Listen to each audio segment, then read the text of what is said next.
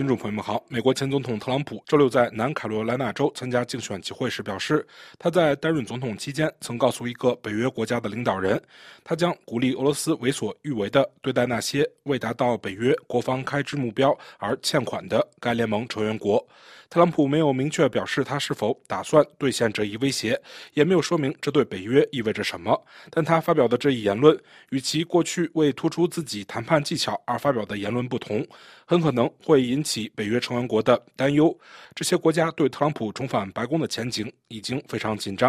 特朗普周六对南卡州的支持者们说道：“在我出现之前，北约一直处于破产状态，而我说每个人都要付钱。”他们说：“好吧，如果我们不付钱，你还会保护我们吗？”我说：“绝对不会。”他们简直不敢相信这个答案。特朗普提到，一个北约大国的总统曾一度问他：“如果他们被俄罗斯入侵，即使他们不付钱，美国是否还会保护这个国家？”特朗普回忆指，他当时对这位盟国领导人说：“不，我不会保护你。事实上，我会鼓励他们为所欲为。你得付钱，你得付账单。”白宫在周六晚些时候称，特朗普的言论令人震惊，而且失去理智，并赞扬了拜登总统为加强北约联盟而付出的努力。白宫发言人贝茨在一份声明中说：“拜登总统恢复了我们的联盟，并使我们在世界上变得更加强大，因为他知道每一位总司令的首要任务是保护美国人民的安全，并坚守。”将我们团结在一起的价值观，鼓励凶残的政权入侵我们最亲密的盟友，是令人震惊和疯狂的。这危及美国的国家安全、全球稳定和我们的国内经济。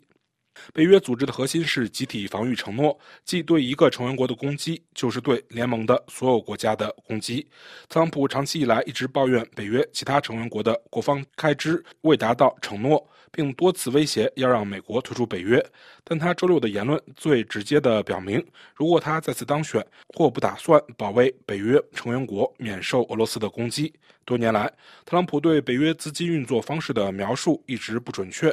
北约有一个目标，即每个成员国的国防开支要至少占其国内生产总值 GDP 的百分之二，而大多数北约盟国都没有达到这个目标。但这个数字只是一个指导性方针，并不是一个具有约束力的协议，也不会产生所谓账单。北约成员国并没有不支付其在北约共同预算中所占的份额以运营该组织，而是不少国家未达成其国防开支占 GDP 百分之二的承诺。特朗普暗示他会鼓励俄罗斯以任何理由侵略美国的盟友。而此时，美国国会的共和党人正在反对乌克兰抵抗俄罗斯侵略的战争提供更多的援助。欧洲官员也对俄罗斯可能侵略北约东翼表示担忧。俄总统普京在周四接受前福克斯新闻频道主持人塔克·科尔森的采访时，将这些警告称之为制造威胁。普京声称：“我们对波兰、拉脱维亚或其他任何地方都没有兴趣。”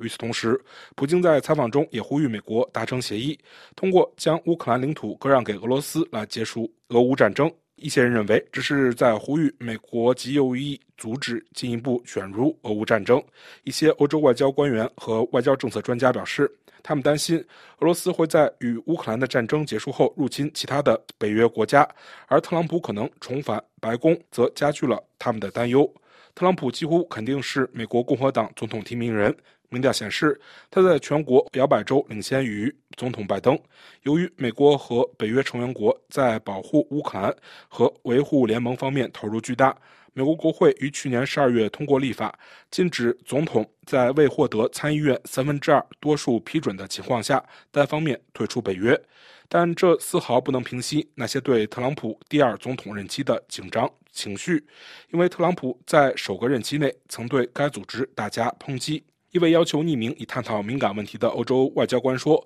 美国参议院认为有必要在国防授权法案中加入这样的一条规定，这足以令人不安。”该外交官说：“我们对退出北约条款的解读是，如果该条款受到考验，总统将获胜。”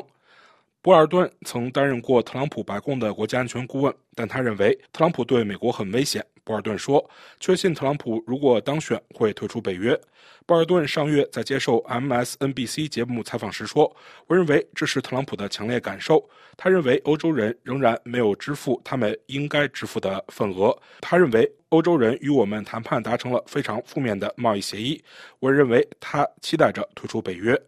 曾在奥巴马政府期间担任驻北约大使的达尔德说：“特朗普可以在不正式退出北约的情况下，采取一系列破坏北约安全的行动，而美国国防安全授权法案中的条款或几乎无法阻止此类行动。”达尔德说：“我不会在这项立法中投入太多资金。特朗普或任何与北约及欧洲对立的美国领导人可能采取的行动，包括通过指示美国外交官不参加相关会议，若出席会议可保持沉默，或投票反对需要达成共识的措施来挫败布鲁塞尔的北约工作。所有这些都可能使该组织陷入僵局。美国可能拒绝参加规划会议或北约军事演习，或拒绝与北约成员国分享情报。”同样令人担忧的是，美国将如何回应潜在的北约第五条请求，即任何成员国在受到攻击时可以援引的共同防御条款。该条款被视为对任何潜在侵略的最强有力的威慑。